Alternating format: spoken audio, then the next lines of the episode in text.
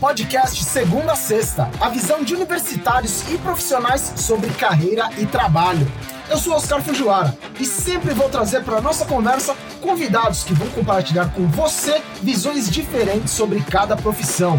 Se você está pensando em fazer uma transição de carreira, começar um curso técnico ou universitário, ou só quer saber mais sobre as diversas áreas de atuação que existem, você está no lugar certo.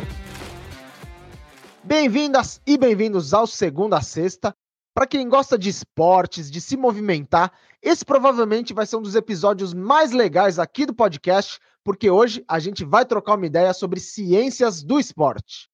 Quem está aqui comigo é o Gustavo Tonholo, que é formado em ciências do esporte, e o Gustavo Melo, que está no oitavo semestre do curso de ciências do esporte. Como a gente tem dois Gustavos aqui hoje, para você e para a gente não se confundir, a gente vai chamar o Gustavo Tonholo de Tog, que é a forma como muita gente conhece ele, e o Gustavo Melo de Gustavo mesmo. Então ficou Tog e Gustavo. Bem-vindo, Tog. Conta aí pra gente por que você escolheu o curso de Ciências do Esporte e a sua trajetória profissional desde a época da faculdade. Fala, Oscar, tudo bem? Acabei escolhendo esse curso mesmo pela minha vivência anterior. Começou lá em 2012, 2011, quando eu parei de jogar futebol. Antes de, entrar na faculdade, eu joguei na base do Guarani e da Ponte Preta. Minha vida era jogar futebol. Eu treinava de manhã e de tarde, estudava à noite e vivia disso. Quando eu fiquei sabendo que existia faculdade, quando eu parei de, de jogar futebol, então eu estudei, consegui passar só que vai falar para você que eu tinha alguma ideia do que estava acontecendo? Não tinha. Eu até participei de projetos antes da faculdade, de dar treino para molecada de futsal, e comecei a fazer as minhas atividades nas ciências do esporte com o que eu já estava acostumado. Então, eu comecei a trabalhei com uma atlética na faculdade que era da engenharia, dava aula de futsal para eles. Além de dar aula de futsal, eu também fazia o financeiro da atlética como eu gostava muito de futebol, eu trabalhava com pedagogia do esporte, fazia análise de desempenho da Ponte Preta. Mesmo gostando de trabalhar com futebol, ao longo da graduação a gente vai tendo necessidades, principalmente monetárias, e foi quando eu fui trabalhar a primeira vez numa academia. Então, é, me chamou a atenção as possibilidades dentro do personal training para trabalhar direto com o desenvolvimento das pessoas, mas acho que nas áreas que eu atuei profissionalmente a partir do meu curso, elas estavam voltadas mais ao fitness e, e ao futebol, mas o que eu venho fazendo nos últimos oito anos aí basicamente é trabalhar com fitness e com personal. E você, Gustavo, o que te levou ao curso de Ciências do Esporte? Desde moleque pratico várias modalidades, né? Principalmente o futebol, né? Futebol, futsal. Mas já tive em campeonatos de vôlei, campeonatos de tênis de mesa, campeonatos de natação, nada muito profissionalmente assim mesmo, era só um. de gostar muito ali da atividade física e tudo mais. Quando chegou lá, né, no terceiro ano do ensino médio, e eu tava muito nessa pegada da área da biológicas, né? Tinha várias opções ali, né? Tinha fisioterapia, educação física, um pouco da ciência forense, já tive de querer fazer ali um pouco, né? Mas vi o nome do curso, não, não conhecia até a inscrição do vestibular. Fui dar uma leve pesquisada assim, pô, acho que eu posso gostar. E coloquei ali meu nome despretensiosamente, né? Eu ainda estava muito na cabeça de fisioterapia. Só que foi passando, fiz o vestibular dos dois, né? Tanto para fisioterapia quanto para esporte. Fiz fisioterapia na USP, né? E esporte na Unicamp. Acabei não passando na primeira chamada de fisioterapia e passei na primeira chamada de, de esporte, né? E desde lá, foi 2020, né? Passei por muita coisa também dentro da faculdade, já tô mais na parte final, né? Eu entrei muito com essa visão de trabalhar também com preparação física, trabalhar com futebol, né? Eu acho que isso é um norte muito forte na galera do curso. Mas acho que o marco assim mais importante, assim como o eu também faço parte da Atlética até hoje, né? Eu entrei como diretor de esportes e hoje eu sou presidente. Trabalhei em análise de desempenho também, né? Fiz várias teorias lá sobre marcadores de desempenho, usar ferramentas online, usar gravações de vídeo. Depois eu parti para as áreas de fisiologia, sobre recuperação muscular e várias outras coisas assim, né? Só que com o passar do tempo, assim, já me vejo muito na parte de gestão. Gosto muito das, dessas outras partes que eu passei, né? Só que hoje a parte da gestão, assim, muito por conta da Atlética, é uma coisa que brilha muito meus olhos, né? Questões de organização de, de campeonatos, de jogos, questões internas mesmo, de clubes de futebol ou de outras modalidades também, né? Questões governamentais, né, que envolvem a prática do esporte. Então, tem várias coisas assim que me chamam muita atenção na, nessa parte do nosso curso, né? Muita gente que fazia o curso junto comigo, eles vinham de ambientes esportivos já. Então, bastante gente é, que era ex-atleta de alguma coisa acabava parando no esporte. Não necessariamente porque visava trabalhar em alguma coisa da área, simplesmente porque amava o esporte. Depois eu fui aprender que amar o esporte e trabalhar com ele não são a mesma coisa, assim, sabe? Tanto é que eu vinha do futebol e acabei não trabalhando com isso, já não trabalho mais. E logo de cara já vamos aí para um ponto que eu tenho certeza que é uma dúvida bastante comum e que a gente agora vai ajudar a esclarecer. Quais são as principais diferenças entre os cursos de Ciências do Esporte e Educação Física? Essa é a pergunta de um milhão, né? É a pergunta que a gente vem tentando responder desde 2009, quando a primeira turma entrou na Faculdade de Ciências Aplicadas, que é onde a Unicamp faz esse curso. Porque na prática, nós uh, disputamos as mesmas vagas de emprego, só que é, nas ciências do esporte, nós somos bacharéis em ciências do esporte. Então, nós não temos a parte da licenciatura. Não damos aulas em escola. É um curso integral, quatro anos, que tem um volume todo voltado para o bacharel. Então, tem alguma diferença no ensino dessa forma, né? Porque você acaba demandando todo o tempo que você tem é, e não usa isso para licenciatura. Então, pelo menos o que eu estudei em relação às pedagogias não era voltado à sala de aula, mas sim ao desenvolvimento dos esportes coletivos nas idades, esse desenvolvimento mais não tecnicista. Um dos diferenciais mesmo é, é essa parte de pedagogia, treinamento, iniciação esportiva, pelo menos na minha visão. As questões da literatura são mais é, relacionadas com parte dos esportes coletivos. O que eu lembro muito da graduação, o time de professores todos vieram basicamente da educação física da Unicamp, a maioria deles, para fazer um trabalho diferente ali. Mas hoje eu atuo 100% do tempo com o pessoal da educação física e não, não existe distinção entre nós. A gente estudou as mesmas coisas, atuamos nos mesmos locais e nos atualizamos. As pós-graduações que nós fazemos são as mesmas. Então, no meu nicho, isso não tem diferença alguma. E de que forma o curso surpreendeu vocês? É, em relação às matérias, assuntos que vocês não esperavam encontrar pela frente quando começaram a faculdade? Tem muito forte um núcleo comum, né? Que são matérias lá que o pessoal não gosta muito no começo do curso, mas relacionadas à filosofia, história da ciência, lógica também, que parecem não fazer sentido na hora, mas depois compõe seu caráter de uma, no dia a dia que você fala, caramba, fez toda a diferença na minha formação isso aqui. A Unicamp, para mim, mudou a minha vida mesmo, assim, nesse sentido. É, abriu um novo mundo, deu ser aquele cara que tinha um mundo fechado ali em jogar o meu futebol oito horas por dia, basicamente, e ver outras coisas, né? Essa nova forma de ver. Eu atribuo grande parte disso a, a esse núcleo comum que não era só estudar fisiologia e biomecânica, por exemplo. Tem muita dessa pegada também de, de ser mais crítico, né? Não ser tão passivo às vezes nas coisas, né? Ano passado a gente teve uma matéria chamava Noções de ADM. E foi muito importante para mim essa matéria, porque tanto que eu gosto muito da parte de gestão, né? Então envolve muitas essas questões técnicas de administração, né? Mas acho que também traz essa, essa, esse outro lado de você saber que você também tem que estar, como profissional no caso, né, envolvido em muita coisa também. Acho que o Gol vai ficar surpreso aí, mas já vi gente jubilar no curso de não conseguir fazer biologia molecular. Ela é do primeiro semestre.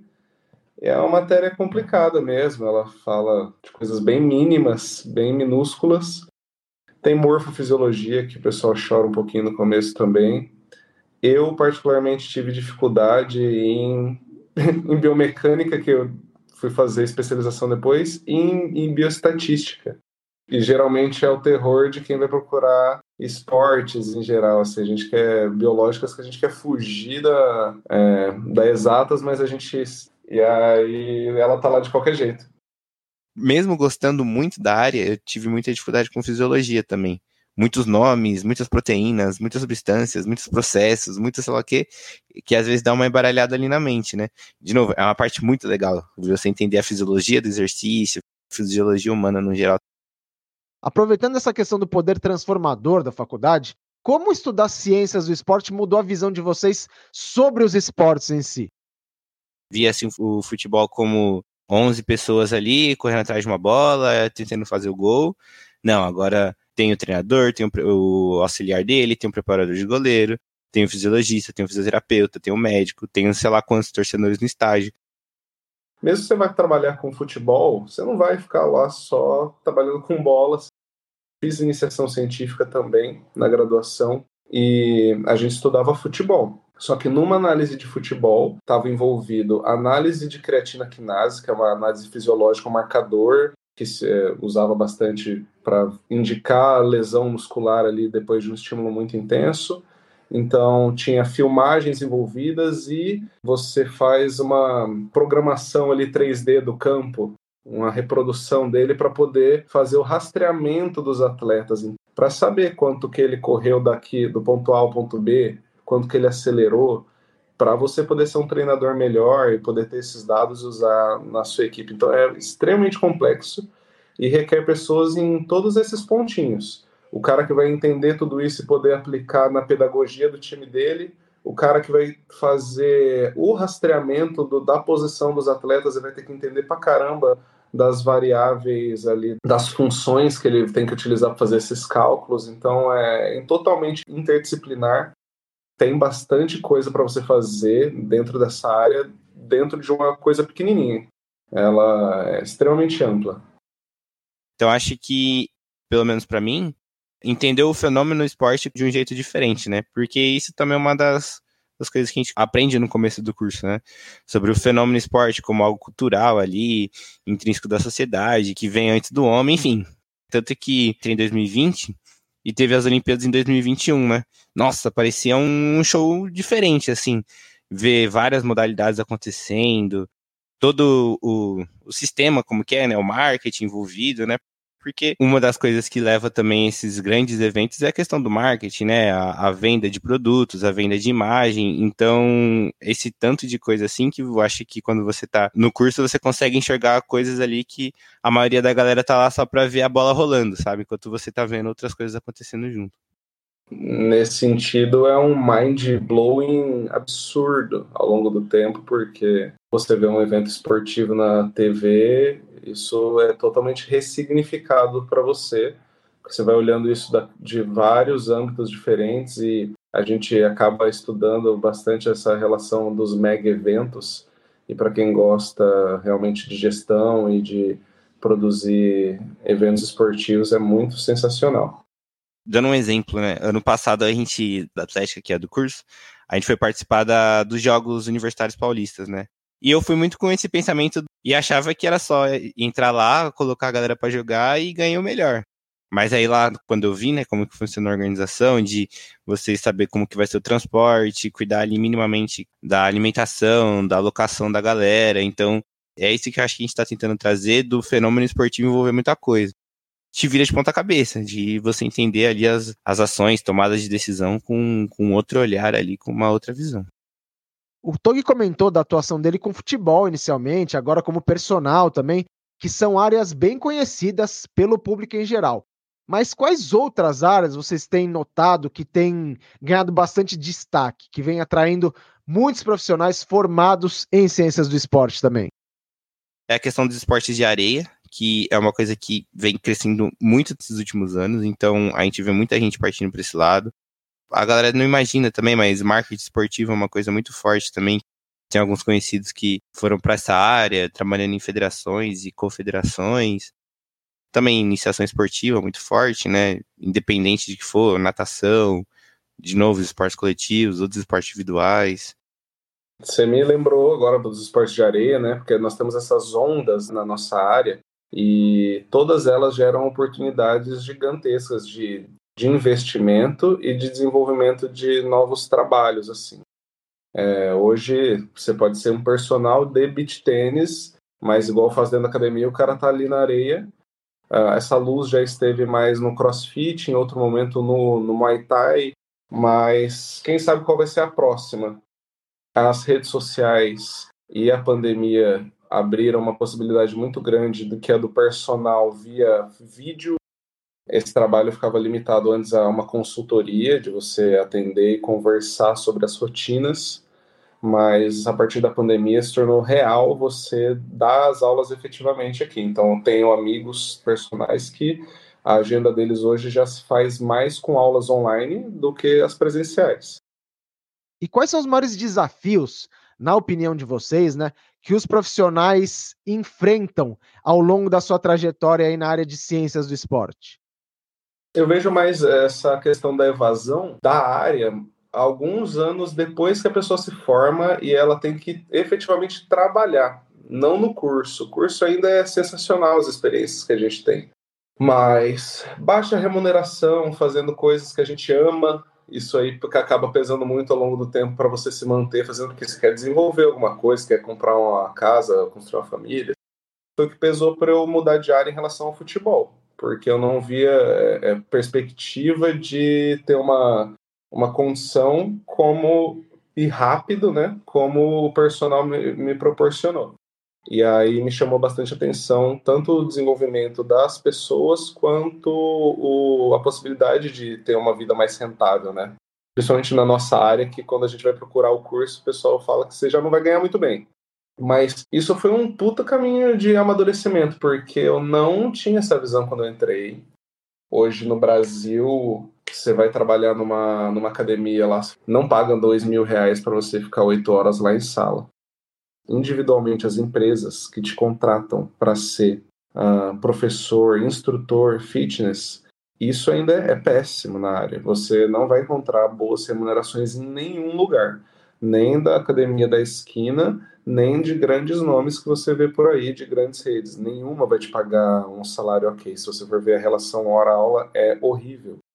E no personal, você vai desenvolver um trabalho muito mais legal e direto com uma pessoa, você consegue ganhar mil, mil e quinhentos reais, dois mil reais, trabalhando três horas por semana com uma pessoa. Então você consegue trabalhar com 10, 20 pessoas. Então isso é uma perspectiva muito diferente. Porque meu, meu foco sempre foi ter uma estabilidade um pouco maior. Então você acaba tendo que se desenvolver de uma forma autônoma e quem tem as skills também para poder fazer isso acaba se dando melhor, porque aí dentro disso, como é uma área crescente, você consegue atuar bem. Mas é uma área muito boa para quem consegue lidar com gente, porque pessoas têm necessidades e cada uma é diferente, e você tem que lidar com essas coisas. Claro que isso depende do público que você decide atender. Estava tendo essa conversa com o professor outro dia, como cargos grandes, assim, entidades relevantes esportivas, né, são cargos políticos a priori, né? Eu acredito que as pessoas erradas estão fazendo esse trabalho hoje. Isso é uma transição ao longo do tempo. Então, quando alguém com esse gabarito dos formados aí é, em ciências do esporte, voltados à gestão esportiva, começarem a se proliferar, é natural que eles assumam esses postos, porque eles simplesmente entendem mais da gestão do evento esportivo ou das coisas esportivas aí do, dos eventos. Mas eu acho que é interessante que a gente tem que ter uma noção muito grande de tudo que acontece nas outras partes também, né? Tanto na parte da pedagogia, parte de fisiologia, parte de análise de desempenho, tudo isso se afunila na parte da gestão, né? Falei do, bastante do futebol em relação à, à musculação, fitness que eu trabalho hoje, porque foram duas coisas que eu experienciei e eu vejo que o futebol tem menos espaço para você ganhar muito. Na prática, quando você se forma e você vai trabalhar nos clubes, muita pouca gente ganha um bom dinheiro. A instabilidade nos clubes de futebol, desde quando eu jogava bola, me marcava muito, porque você começa a fazer, desenvolver um trabalho, troca uma gestão, demite todo mundo. Aí você, aí você vai para onde, né? Muito instável algumas coisas, né? Quando a gente não tá falando de alto do alto nível, a gente tem uma, uma situação que é você não saber como que vai ser o seu trabalho no ano que vem, por exemplo. E no personal, não. Você não precisa ser extremamente maravilhoso, para fazer um dinheiro legal. Na minha visão, trabalhar puramente com estética vale mais a pena se você tiver aliado um bom trabalho gigante já uh, nas redes sociais, porque elas são muito mais fisgadas pelo visual. Enquanto o público que eu atendo, eles já estão focados no bem-estar prolongado aí das suas vidas. E vocês sentem que as pessoas hoje estão se preocupando cada vez mais com a saúde, é, procurando auxílio de profissionais como vocês para fazer atividades físicas, para ter uma vida mais saudável também? Como que tá? O volume de, de informação que você encontra hoje nas redes sociais, certas ou erradas, sobre treinamento, alimentação, bem-estar, envelhecimento, ela é tão grande que faz com que as pessoas busquem maneiras de se manter melhores, né? Tem a parte ruim, né? Que você vê várias coisas absurdas saindo por aí, pessoas se machucando ou vendendo falácias. Mas, num contexto geral, tem muito mais pessoas procurando é, fazer atividade física, estão é, mais interessadas em saber sobre a própria saúde, mesmo que elas venham com um viés meio torto, às vezes, de procurar um milagre para o emagrecimento, para os maus hábitos. Mesmo assim, elas acabam caindo, tropeçando em algum profissional correto e que tipo de habilidade o profissional não aprende em sala de aula, que vale muito a pena desenvolver durante a graduação, fora da faculdade, né, para chegar aí bem no mercado de trabalho? A sua capacidade de se relacionar aí com outros seres humanos, é, entender as necessidades, entregar o que eles precisam sem surtar porque não é um trabalho fácil, são, como eu falo, para mim é a maior dificuldade. Depois que você também, com aspas, né, porque está sempre se atualizando, masteriza os ensinamentos técnicos, é, sobra aplicar aquilo naquele ser humano. Saber lidar com essas coisas, ter inteligência interpessoal aí para você resolver e não levar para o coração, eu acho que independente do nicho que você escolha, faz você conseguir ir para casa depois e se manter fazendo sem surtar. Tem que saber passar informações também, é, saber receber informação, coisa que não dá para se ensinar, é uma coisa que você pega de experiência mesmo, né? Imagino. Nem sempre que a pessoa relata o que ela está querendo dizer mesmo. E eu trabalho envolvidíssimo na rotina direta das pessoas ali, três, quatro vezes na semana. Às vezes sou a primeira pessoa que a pessoa vê no dia, sabe? Acorda e já vai treinar. Então você acaba conhecendo muito detalhezinhos das pessoas e quando ela não tá bem, quando ela tá ou tá uma dor aqui, não sabe explicar direito. E é um feeling mesmo que você vai desenvolvendo ao longo do tempo. E para finalizar, resumindo aí, que conselhos vocês dariam para quem está pensando em ingressar no curso de Ciências do Esporte?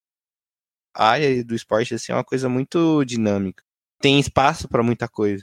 Principalmente essa multidisciplinaridade aí ajuda muito você conseguir desenvolver coisas, não coisas novas, você não está inventando a roda, mas desenvolver ali processos que, que você olha assim e fala, nossa, acho que ninguém pensou nisso, então vou tentar fazer. Aí essa, essa parte do curso é uma que pessoalmente me encanta bastante.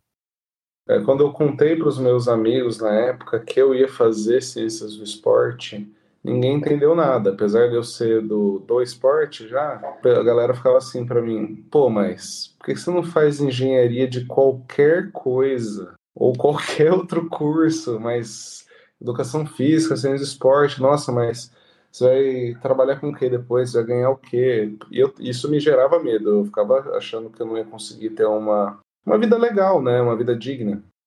E queria dizer para essas pessoas que estão fazendo querendo se desenvolver nisso, que é, que é bastante possível, porque eu tô basicamente uma década fazendo isso já e melhora. Muito se busca sobre o fitness, então você pode se estabelecer de várias formas dessa área. Tog, Gustavo, muito obrigado pelo bate-papo. Agora ficou muito mais fácil entender o que o curso de Ciências do Esporte oferece e as possibilidades para os profissionais formados nessa área também. Ninguém mais vai ficar em dúvida depois de conferir o que vocês trouxeram aqui. Foi show demais. Muito obrigado para você que acompanha a conversa e aproveita para compartilhar esse episódio com aquela pessoa que você conhece que tem a cara do curso de Ciências do Esporte. Semana que vem eu tô de volta com mais episódio inédito, então a gente se encontra lá, beleza? Um grande abraço e até a próxima. Esse foi o podcast Segunda Sexta a visão de universitários e profissionais sobre carreira e trabalho.